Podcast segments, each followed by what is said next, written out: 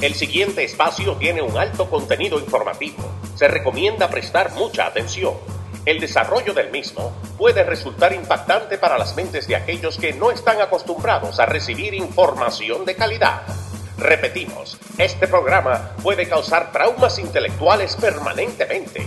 Si experimenta enrojecimiento del rostro o comienza a salirle humo por la nariz, no se asuste. No es un efecto retrasado de la juca ni la hierba que se fumó. Es probablemente el humo de los plásticos de fábrica de su cerebro sin estrenar. No tema, pronto se le pasará. A continuación, Dando Fuerte con Pedro el Filósofo.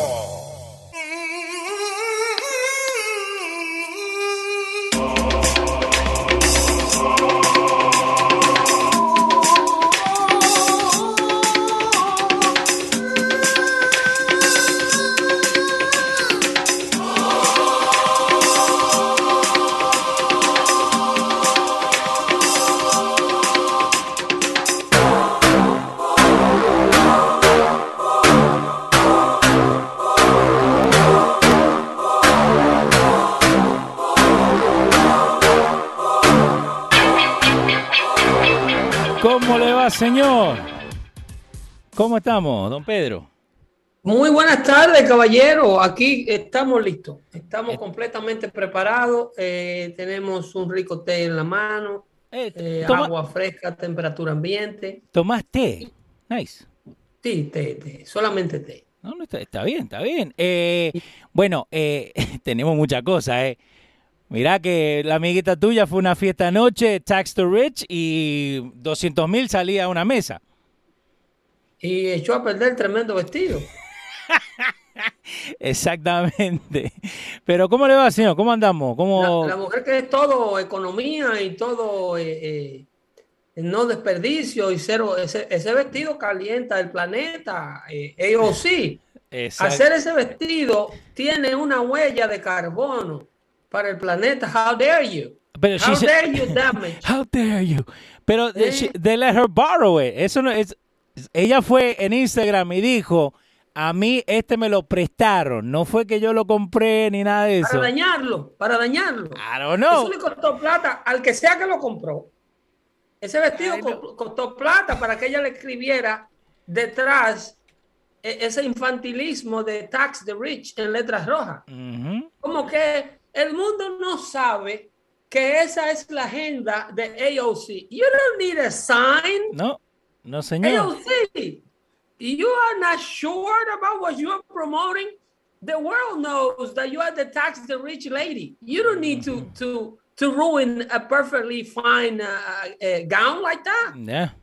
What the heck is wrong with you? You are not thinking right, economist. Exactamente, un saludito ahí a Line Gómez que está con nosotros en Facebook, también a Gilberto Espinal, Felipe Mesa y toda la gente que está conectada y también en YouTube eh, que te mandan saluditos, Juan Garay, Rubén Burgos, César García, Lourdes Ventura. Excelente. Bienvenidos sean todos a una edición más de Dando Fuerte Show, edición Dos- 199. Oh, No, 226. de relajo. Sí, do- Bueno, dos- dos- 226. 226 shows, Leo. Sí, señor. Y ahí va a salir el que siempre dice que si Pedro llegaría todos los días, llevaríamos mil. Pero estamos acá. Bueno, ustedes quieren más contenido de ahí, Balbaraz. ¿Eh? No. Un dando, fuerte, un Dando Fuerte Show, ninguna información de Dando Fuerte Show es repetida. Exacto, exacto. Todo es información de actualidad con un nuevo desglose, con un nuevo análisis, con un nuevo punto de vista, una nueva aplicación de los temas de actualidad que aquí analizamos en su vida, cómo usted puede... eh, he, he estado haciendo hasta de Home Advisor lately con Ino, con Ino Gómez. Sí, ¿no? Somos estado dos. dando mi profesión for free. Somos ¿eh? dos, somos dos. Estamos- estoy dando aquí eh, professional advice y, y, y Ino que es tan celoso con su espacio, vamos a tener que hablar fuera del aire. no, Eh, vamos. puede. Va a tener que buscarse un auspicio para el segmento de Pedro el Filósofo cuando quiera que le hablen de, de Home Improvement Staff, eh, eh, eh, que se busque. Bueno, ya él tiene una ferretería, pero va a tener que buscar. No, no, tranquilo, que eso lo cuadramos, eso lo buscamos, no hay ningún problema, pero estamos acá donde la, la gente, esto es un- una vía libre, eh, para que la gente sepa, y siempre lo decimos, no es que yo te diga, hey, tenemos que hablar de esto, son cosas que yo veo, cosas que vos ves, que lo que está pasando y acá lo discutimos. No, no, fuera de joda, yo lo que estoy, eh, todo lo que sea información de calidad para la audiencia que escucha lo que yo tenga que decir, a mí no me interesa un bledo, no me importa un bledo, quién se beneficie del contenido, de lo que yo digo. Yo lo que necesito es que usted que me escucha pueda eh, aplicar a su vida cosas que ya yo he vivido y me han sido de utilidad o cosas que yo he aprendido de las cuales vivo. No tengo ningún tipo de problema compartiendo mi conocimiento. Exacto. Eso, para eso hago Dando Fuerte Show.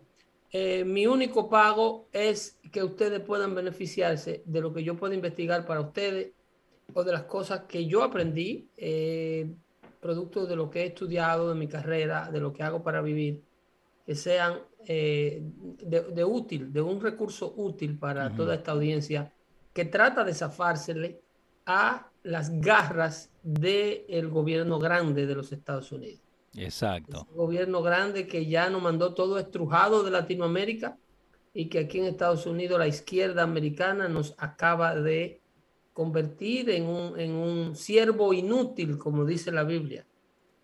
Eh, como decía mami, que yo, mi madre, que en paz descanse, era profesora eh, y fundadora de la High School Nocturna del pueblo mío tu vieja fue la que armó, esta gente necesita eh, algún eh, way ¿no? para aprender y yo lo voy a armar. Sí, eh, mira, cuando yo era adolescente, no me gusta hablar de mí, pero en este caso estoy haciéndolo por mi madre, de mi madre. alguien tiene que exaltar su legado. Sí, señor. En aquella ocasión, cuando yo era adolescente, en el pueblo mío había, había una una high school, lo que se le dice liceo. okay. a, la, high school en Latinoamérica se le llaman liceo. Sí, una escuela secundaria. La secundaria. Entonces, eh, la, la, la, Secretaría de Estado de Educación tenía las clases normales de secundaria. Pero entonces eh, mi mamá y un grupo de profesores que eran verdaderos pedagogos, no profesores que hacían lo que hacían para, eh, por el salario que devengaban, sino por eh, la vocación de enseñar. Entonces ellas armaron entre dos o tres colegas de ella y un colega más, con, en, en combinación con la Secretaría de Estado de Educación, crearon el Liceo Nocturno del liceo nocturno de mi pueblo porque eh, en el pueblo había una gran necesidad, eh, era, una, era una comunidad rural, era lo que le llaman eh, una comunidad del interior del país, como dicen en República Dominicana. Entonces, habían muchos jóvenes que abandonaban la escuela y no seguían la escuela secundaria para dedicarse a la agricultura. Oh, wow, ok. Porque tenían que ayudar a sus padres y se, se dedicaban a, un sinnúmero de otros oficios como la pesca y más que nada la agricultura. Entonces, eh, mi madre eh, fundaron junto con sus compañeras el Liceo eh, Nocturno de Sabana de la mm. Mar. Y, y, eso hoy en día se puede hacer, digamos, o vos crees que ya la gente que de verdad de vocación que quiere ayudar a la gente no, no, no lo dejan hacer? Bueno, aquí en los Estados Unidos tú tienes la unión de profesores eh, y tú tienes profesores, una cantidad de ellos que sí entran a la carrera por la vocación de enseñar y de ayudar a niños que de otra manera no tienen los recursos, más que, más que en estos inner cities, como le llaman aquí en los Estados Unidos, en estas ciudades metropolitanas, donde hay niños completamente abandonados por los padres que le trajeron al mundo, que le trajeron al mundo, y niños que lo que están dependiendo de un padre que está en asistencia social. Eh, por eso, mi gente que, la gente que piensa como yo se opone tanto a que mantengan las escuelas cerradas, porque las escuelas cerradas son un problema terrible para la niñez y te voy a explicar eso un poquito más adelante cuando termine con lo de mi madre. El asunto es que cuando se funda este liceo, y te vengo, te vengo a decir esto porque se me pasó se me zafó la palabra siervo inútil. Eh, mi madre que luego de tener una, una, tanda de eh, como educadora en, en, la high school por la mañana, eh, tenía otra en la tarde, una tanda de escuela en la tarde. La de la high school comenzaba a las, a las 8 de la mañana, a las 7 el maestro tiene que estar listo para docencia y terminaba a las 1 de la tarde. Venía una hora, se bañaba, comía algo y se iba luego para la tanda de las 2 de la tarde. Oh, wow. Entonces, ella por abandonar esta segunda tanda de las 2 de la tarde, eh, vio la necesidad de seguir preparando jóvenes que abandonaban la escuela eh, por la mañana y se iban a trabajar mm. agricultura luego que tenían edad para hacer para trabajar y entonces crean el liceo nocturno. Ahí ella deja la tanda de las 2 de la tarde, obvio, porque eh, Em, empieza luego de 6 a 10 de la noche el liceo nocturno. Para que los jóvenes que tenían que trabajar durante el día pudieran seguir siendo educados eh, durante la noche. Entonces, eh, ahí se conseguía un par de horas libres durante el turno, el turno de la tarde y retomaba la educación para con los muchachos adultos eh, en la, lo que le llaman aquí continue education. Sí. ¿ok? Porque la mayoría de estas personas que se necesitaban graduar de bachiller para luego continuar, muchos de ellos siguieron hacia la capital y lograron hacer carreras universitarias, una, una gran mayoría de ellos, porque la necesidad es la madre de las enseñanzas. Una vez la persona necesitada eh, eh, descubre la, el poder de la educación, una vez la persona en, necesidad descubre eh, el, valor del aprendizaje, no lo suelta jamás. No. Eh, se enamora de sí mismo, se enamora de lo que está aprendiendo y sigue hacia un camino de utilidad, contrario a toda esta gente que empiezan eh, con, que crecen o nacen, como le llaman, como la calabaza o como la oyama, como decíamos allá en el campo, que tú sabes que la oyama tiene la flor en el, en el Sí, allá atrás. allá atrás. Entonces, eh, esta gente que nace así, con estos privilegios, a veces eh, eh, no aprecian el valor de una educación, más sin embargo, estos jóvenes sí lo hacían. Entonces, recuerdo que mi mamá, cuando llegábamos, yo del liceo mío, de la escuela secundaria mía, yo tenía que hacer mi tarea, obviamente, y hacer mis cosas, ponerme al día. Y cuando le decía que iba a jugar un rato con los muchachos, eh, me decía que hoy no, porque tenía, venía fulano o venía mengano eh, eh, dentro del horario antes de empezar la escuela nocturna para que yo lo ayudara a ellos con el álgebra. Ah, so vos le ayudabas. O lo ayudaba con gramática. Nice. Entonces yo, mami, pero imagínate, un adolescente, imagínate que tú le digas al tuyo. Exacto. Que acaba de llegar de, de, su escuela. Eh, eh, ¿Cómo se llama este niño? Vincent, Vincent. Vincent, que es el hombre que está editando la página ahora. Sí, señor, que nos está ayudando con la, con la cosa que tenemos que poner. Que tú le digas a Vincent, cuando llega todo cansado y quiere come y hace su tarea y quiere jugar un poco de Nintendo, sí. le diga, Vincent, tiene ahora que viene un muchacho de los que está en el network que quiere que tú lo ayude eh, con unas clases que le están dando de noche que él no entiende. Por ejemplo, el asunto de, de, eh, iniciar a una persona en la matemática de secundaria es bien difícil. El primer teórico es un curso muy difícil para el estudiante. No, y, y, más cuando no entienden absolutamente nada, cuando esto no tiene nada que ver con lo que ellos están acostumbrados. Eh, eh, no, a partir de ahí, a partir de, que el estudiante pasa ese puente del primer teórico, de la primaria a la secundaria, ese puente, cuando ellos se enfrentan con la high school por primera vez, que pasan de hacer eh, matemática normal, el 2 más 2, 2 por 4, 8, y por ahí, y la matemática convencional, que es la que prácticamente se usa todos los días. Entonces, de repente, tú le pone a trabajar con, el valor de X y con el álgebra y, Sí, no, que, ahora no, no es tan simple como era antes, ahora tenés que empezar a usar otras partes de tu cerebro para poder llegar al, punto, ¿no? Eh, eh, y hay trucos, hay, hay, shortcuts. Ya, ya. Pero antes era, eh, el estudiante no tenía calculadora, no. no se le permitía nada. ¿Tú me entiendes? Para tú hacer una operación de álgebra, tú tenías que llenar una página completa. Exacto para tú sumar y restar y dividir fracciones, tú tenías que hacerla toda en una página completa. Eso, eso era eh, número tras número. No, y, eso te enseña el, valor al fin del día de, lo que, para qué uno pelea tanto con la cosa esta de las escuelas y las enseñanzas de nuestros hijos, porque eh, I'm pretty sure que el muchacho ese con el que vos te sentabas cuando vos eras adolescente, él se tiene que acordar de vos porque vos le ayudaste un montón. Óyeme, mi mamá me estaba educando a mí. Ya.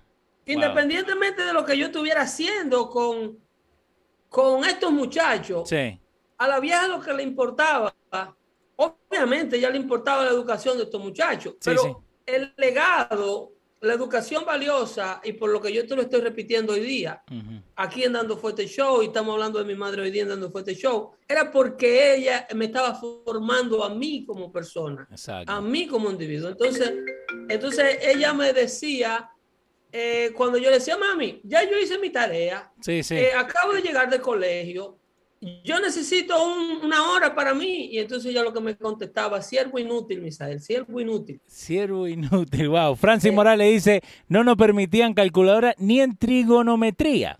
No, para nada. Había que trabajar con la cabeza. Exacto. Entonces, el, el eh, mami lo que me decía era siervo inútil, siervo inútil, es refiriéndose a un pasaje de la Biblia que dice que luego, luego de habéis cumplido con vuestras obligaciones, ante la mirada de siervo inútil eres, ante la mirada de Jehová. O sea que eh, eh, hacer tu tarea no te da crédito. Sí. tú tienes que hacer tu tarea. No, exacto. El vecino no puede venirle a hacer por ti. Tú no te puedes llamar bueno porque tú estás haciendo la tarea, Misael me decía. Eh, la tarea hay que hacerla. Wow, qué pensamiento tu vieja, ¿eh? eh la tarea hay que hacerla. Ahora, de aquí para adelante que Dios te ayuda. Eh, siéntate ahí, que ahorita viene Francisco.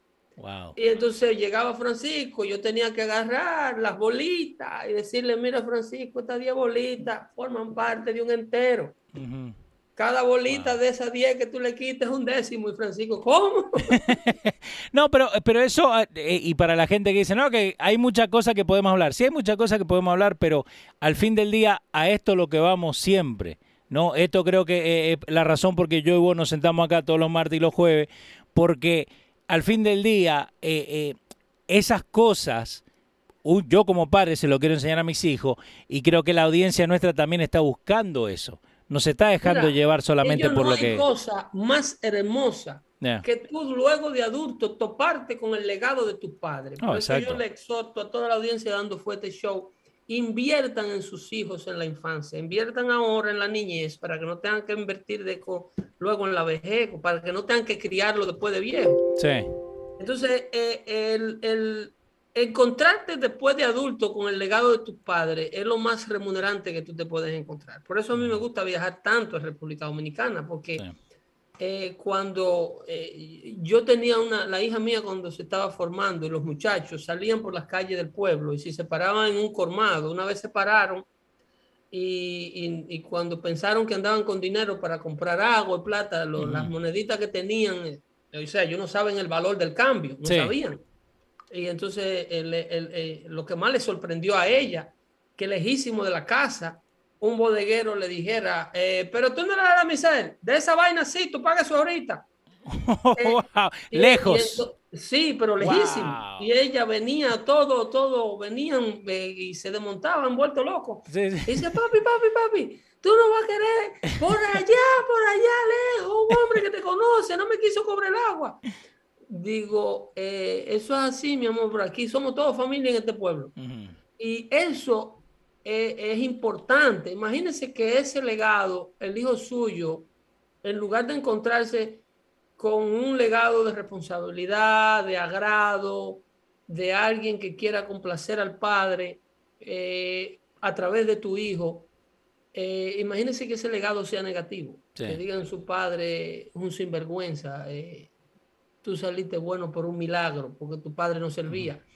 Ese tipo de cosas es el valor de una vida conservadora, es el valor de hacer lo que tenemos que hacer ahora, no ser un siervo inútil, hacer el poquito extra. Después que usted llega, hay tipos que creen que ahora en el verano, ellos hay tigres que te tiran la cantina del lonche del carro, la tiran para el frente de la casa y siguen para el softball. Exacto, y teniendo los hijos en casa. Y por la mañana se fueron, Leo, y, y, se fueron a las 5 de la mañana para el trabajo y no vieron al muchacho antes de irse para la escuela. Sí. Y llegan por la tarde y siguen por ahí mismo con cinco tigres, dije, un juego de softball. Eh, eh, again, eh, nosotros acá, vos sabés, vos sabés que yo, como mi vieja, y creo que vos también, ¿no? Eh, Doña Flora y los patitos atrás, ¿viste? lo que mi vieja va y vamos todos nosotros. Pero creo que esa es la parte familiar, ¿no? Que estamos perdiendo mucho hoy en día. Eh, no, no, sé si te conté. lo... la está quitando, porque es el gobierno grande que nos la quita.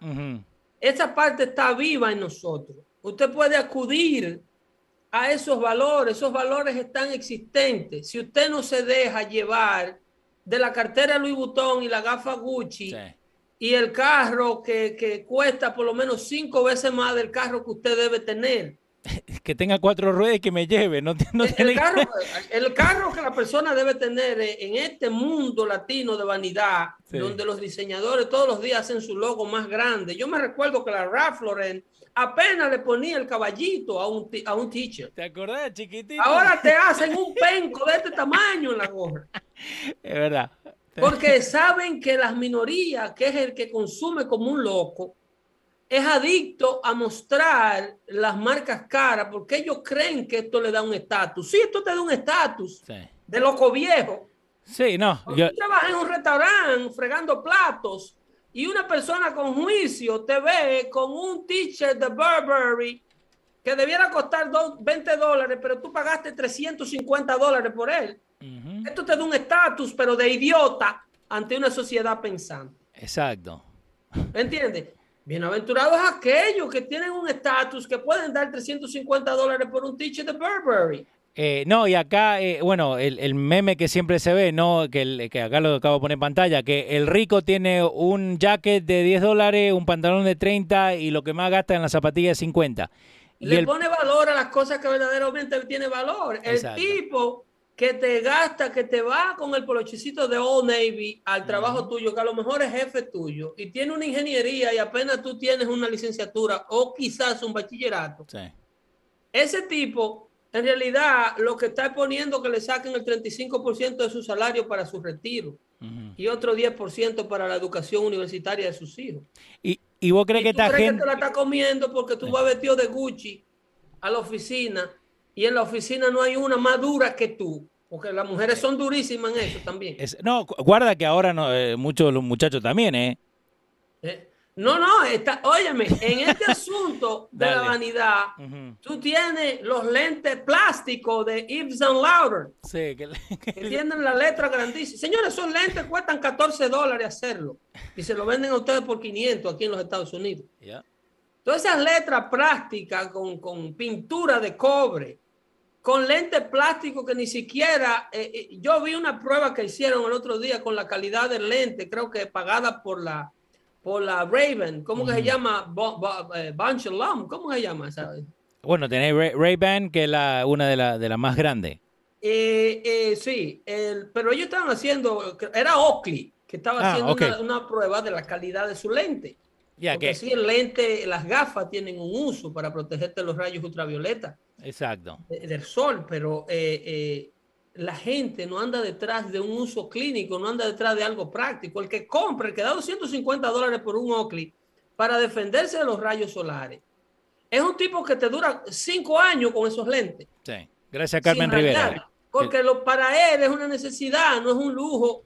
Obviamente lo compra bueno y qué bien que se te vean bien en la cara. Yo los tengo, pero tú no vas a estar lujeando con ellos. Tú sabes que tú lo tiene porque lo necesita, pero el que da 550 dólares por unos lentes Gucci plástico o por una eh, eh, gafa Ralph Lauren o lo que sea, la diseñadora que sea, eh, Burberry, el que sea, Fendi, Ujú. todos son plásticos. Eh, ba- en China. Bausch Lomb, nos dice el amigo acá, Bausch Lomb, Fabián, Bausch Fabián Benalcázar. Sí, y, y vos crees que, que estas cosas como el Met Gala, ¿no? Porque yo esta mañana me levanté, ni sabía que era el Met Gala, ¿me entendés? Eso se puede matar entre ellos. Pero yo me levanto, pongo la, la estación de, de televisión, eh, Fox 5, y se pasaron las primeras dos horas hablando solamente de eso. De lo que tenía este puesto, lo que tenía esto, de, de activism, de todo esto, pero en ningún momento dijeron, ok, eh, like, what is it for? Who, were- who we are helping with this? Exacto. Eh, eh, ¿a, quién, quién en realidad se está beneficiando de esto? Mira, ahí estaba eh, Cardi B hablando del Met Gala, Sí. que no fue a la gala. Ah, sí, escuchaste eso. Eh, eh, y se estaba matando en el Twitter con esta muchacha, con Joey, eh, eh, esta afroamericana de MSNBC, que ahora está compitiendo eh, como la más eh, radical del network.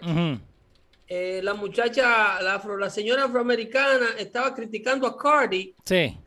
porque Cardi B había dicho que ella no había ido al Met Gala porque ella no se ha puesto la vacuna y en el Met Gala no dejaban entrar a nadie sin vacuna. Entonces ella dijo, no tengo nada en contra de la vacuna, no tengo nada en contra de la gala. Por primera vez estoy defendiendo a Cardi y yo. Sí, no, ya, ya, terminamos con esto. Dale. Entonces Cardi dice que ellos han estado haciendo sus research porque aparentemente un primo del esposo de Cardi, eh, que eh, eh, está como en las Bahamas o en las Bermudas. Es un islander de esto. Ok. Supuestamente se puso la vacuna e inmediatamente tuvo una reacción de inflamación de los testículos. Oh, wow, ok. Y, y entonces ahora no dijo qué vacuna se puso en el tweet, pero dice que el, el, eh, yo tengo una persona muy allegada a mí que luego de la, de la puesta de la vacuna Sí. eh, se le hizo, él le atribuye porque inmediatamente la semana luego se le hizo un hematoma en la parte de atrás de la rodilla izquierda. Oh, wow, ok. Entonces, como en el área de los nódulos. Sí. Tú sabes que la vacuna, eh, obviamente, es algo que es para elevar tu sistema inmunológico. Y el sistema inmunológico viaja en los nódulos linfáticos.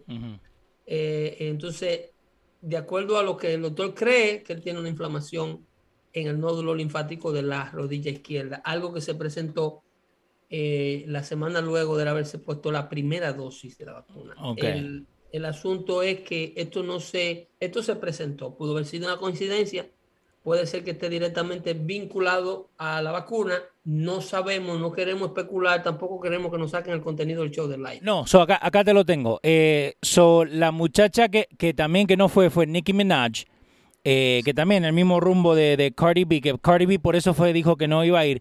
Pero el tweet dice, mi primo en Trinidad eh, won't get the vaccine. Espera que me sale el pop-up. Eh, mi primo... el tweet de Cardi. No, es de Nicki Minaj. Pero eh, Nicki Minaj no fue la del problema con la del host de MSNBC. Sí, eh, ¿qué pasa? Eh, lo de Cardi B, ella se basa en lo que pasó acá, eh, que por qué ella no fue, por qué no se va eh, a poner la vacuna. Lo, lo que está pasando hoy en día con muchas de estas cosas del Met Gala y también, por- e, pero por eso te digo, eso va a la parte de la información. En Fox 5 dijeron que Cardi B no fue porque no tenía un babysitter. No, no, no.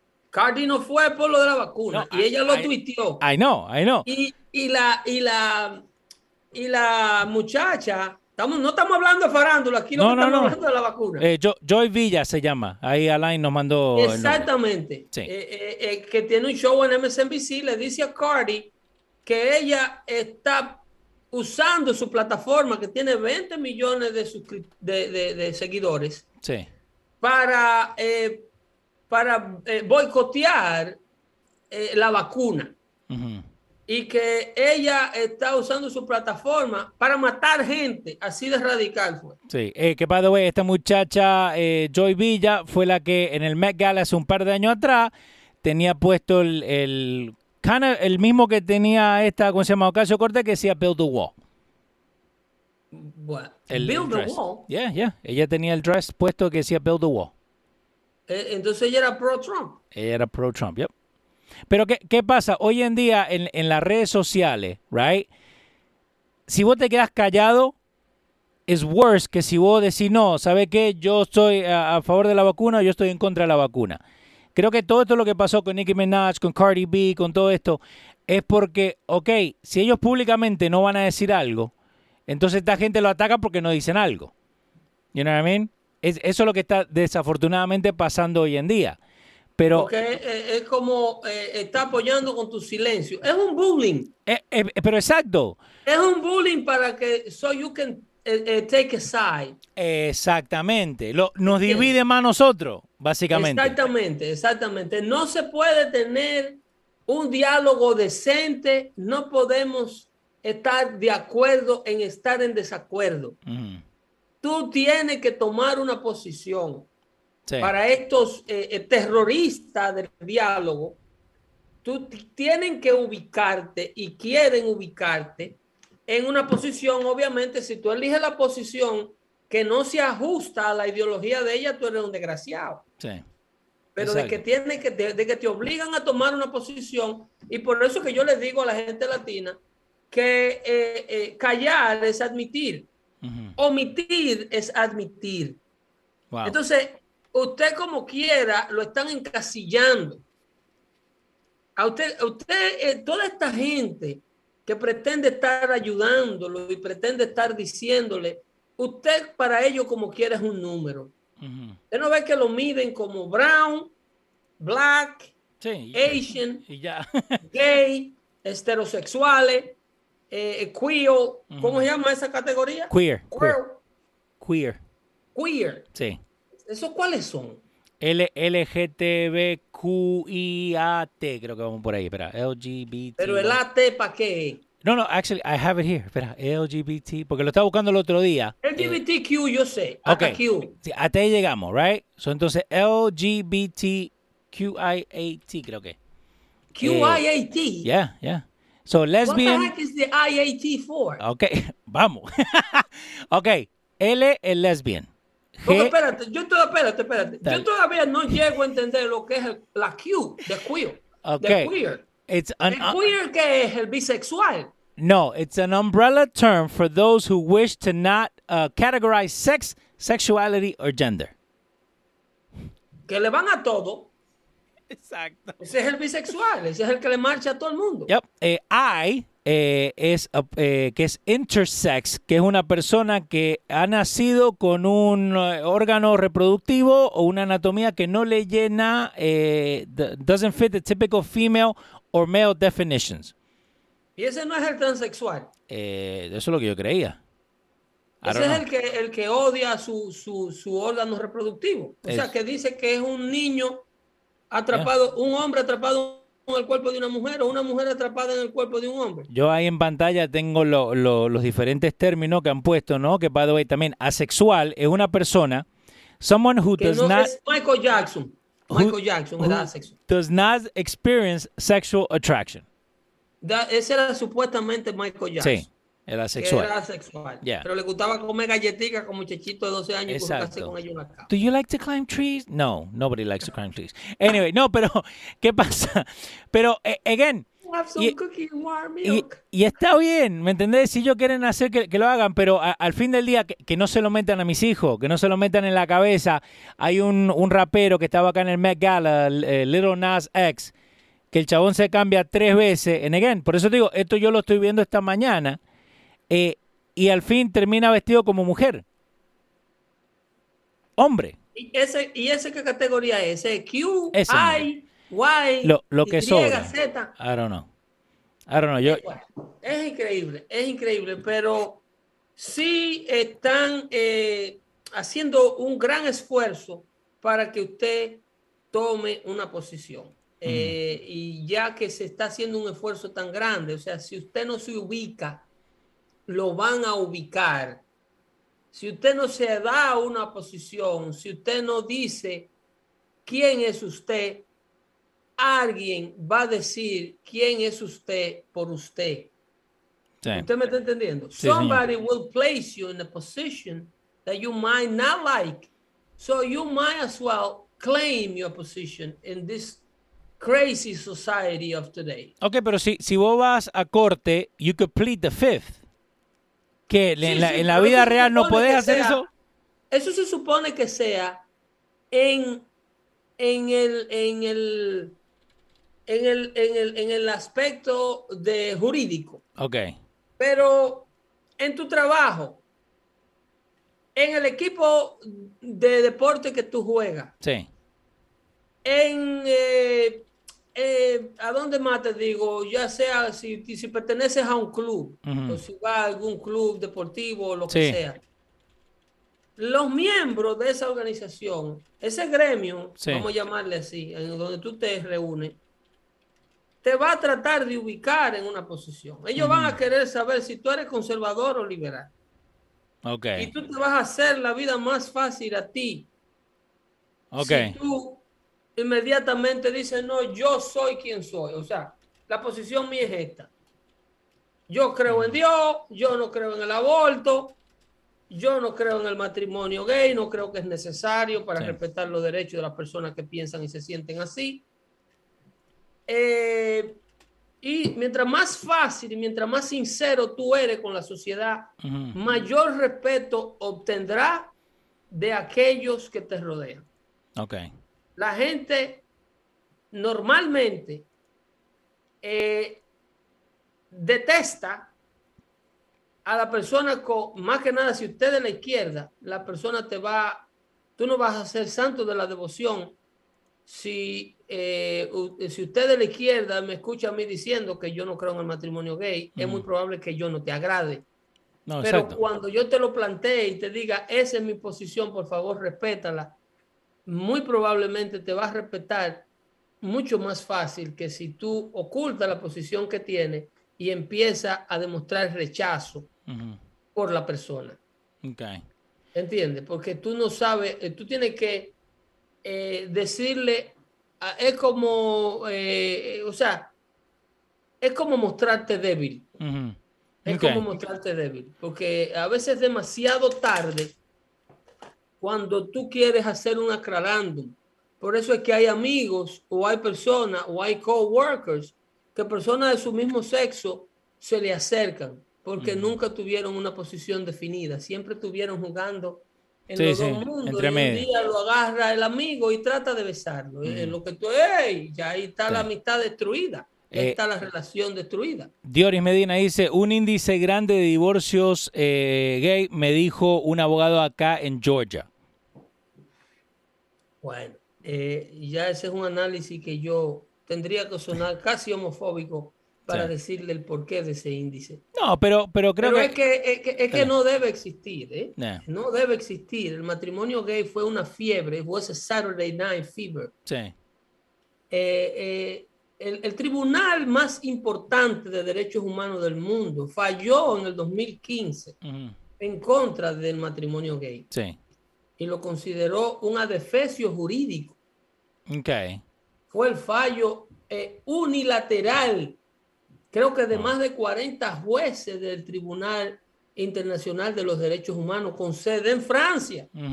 Sí, no, no es que estuvo acá, que no, en Francia. esa data para que usted esto no se lo está inventando Pedro el filósofo, lo que pasa es que esa data no se repite. Porque no es conveniente para los que quieren avanzar los medios de comunicación, que la mayoría de las salas de redacción de estos networks que le llevan la noticia a ustedes son dirigidas por una persona que a lo mejor es gay. Sí.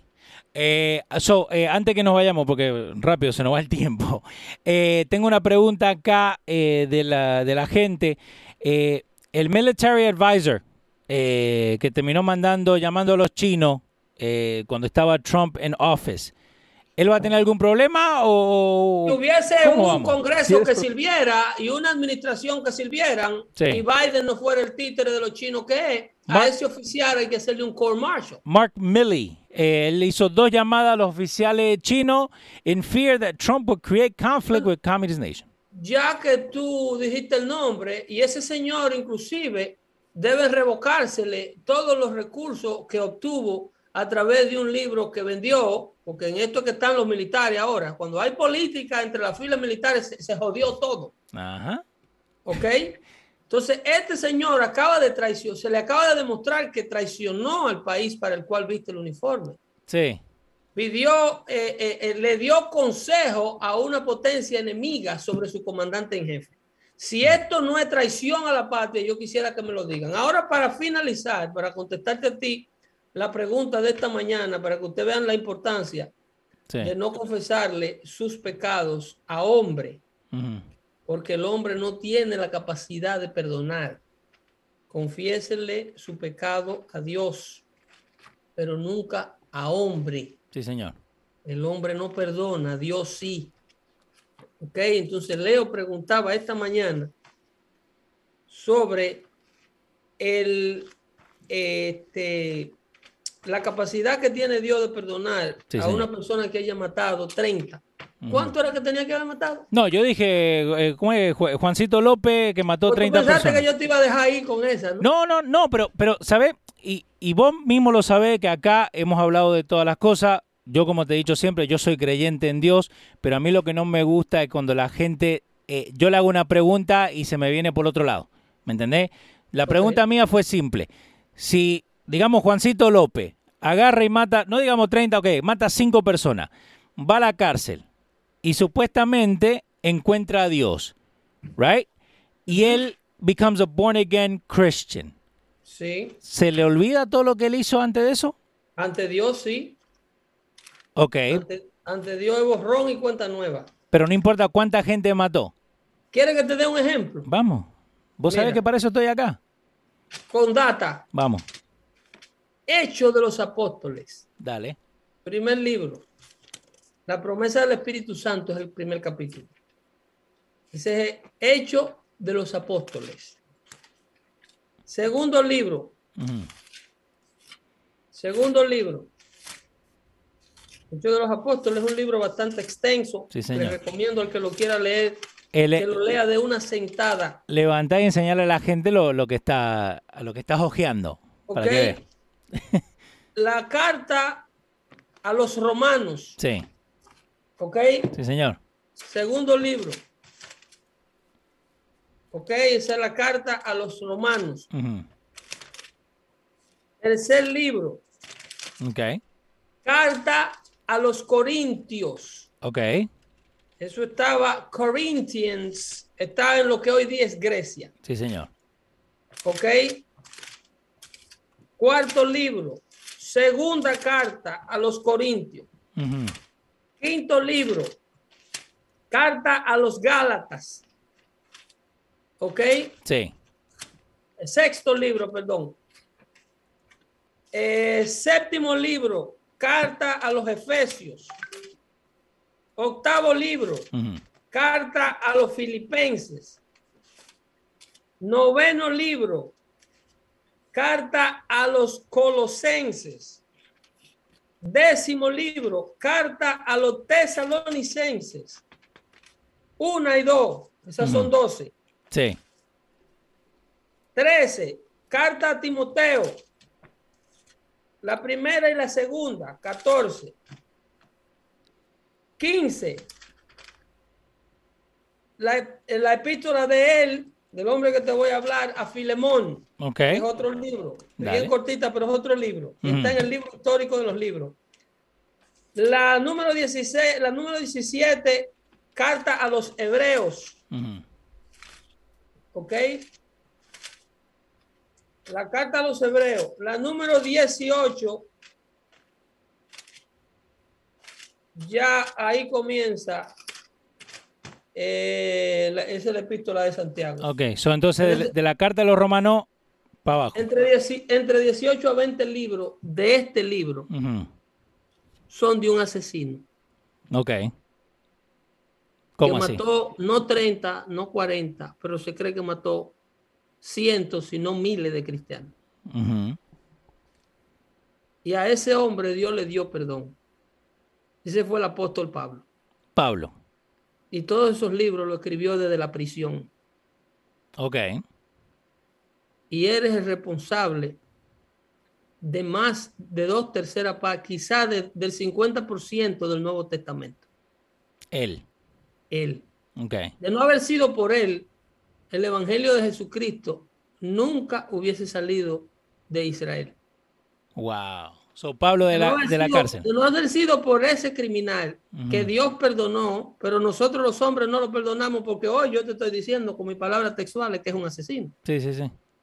Porque el hombre no tiene la capacidad de otorgar el perdón de Dios. Pero Dios sí perdona y usa a aquellos que verdaderamente se arrepienten. Pablo no solamente se arrepintió, pero tuvo el privilegio de ver lo que le llaman, lo que él describió como el tercer cielo. Dios, él describe aquí en muchas de sus cartas a dónde Dios lo llevó vivo. Y, Dios le reveló cosas en ese tercer cielo. Él vio cosas para poder contársela a la humanidad y cosas que no pueden ser contadas a la humanidad porque nosotros en nuestra condición de carne no podemos entender. Eso fue un hombre que vivía de matar gente que hizo ese trabajo que hoy día más de eh, dos billones de personas se autoproclaman cristianos. Gracias. Así es que Gracias, así ¿eh? funciona el perdón de Dios, Leo. Ahora bien, si un asesino así te mata a tu hijo, tú optas por perdonarlo como hizo el Papa Juan Pablo II al hombre que le dio el tiro, al árabe aquel que le dio el tiro, que lo fue a ver a la prisión y lo perdonó. Sí, señor.